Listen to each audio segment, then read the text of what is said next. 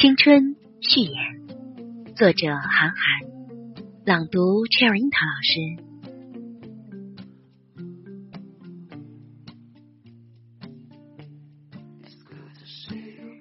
青春里收编了我最近的一些文章。这本书最早在台湾地区出版，大陆版本自然多有不同。这个书名源于早先时候富士康员工不断跳楼，我写了一篇文章叫《青春》。这是一个太大的名词，其实不太恰当。就好比你不能弄一些街拍照片，就出版一本摄影集叫《中国》。和很多人逝去的青春不一样，这篇文章得以幸存。文章里提到的一个朋友是我的邻居，出现在很多的场合，包括赌场团里的所有人问所有人，他是年轻人的缩影。我去过很多城镇后，更加这么觉得。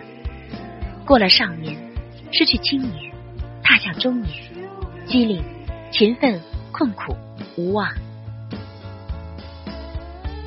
想活得更好，活得更不好，有理想不敢想，想创业怕失败，盼真爱却已婚，恨特权又敬畏，怨体制但想做公务员，要买房房价涨，要买车油价涨。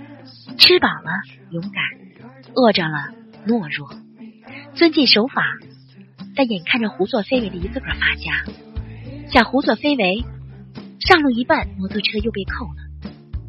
身边能听说的混得很好的非投胎类，似乎都不带有正面激励色彩。然后一晃眼，孩子该交择校费了。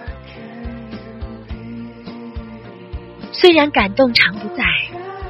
但好在一些念想就像一张防坠网。我其实不喜欢“理想”这个词，因为这个词现在更多的变成了商家用来包装自己人文关怀的空词儿。好似一两个广告就能使年轻人内心激荡，好似每个人都必须得有攀登珠穆朗玛、征服撒哈拉的一些小九九，否则就是迷茫和麻木。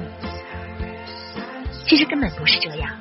一张机票能搞定的事情，准确的说，应该叫旅行计划。而理想本身什么都不是，一点儿也不高尚。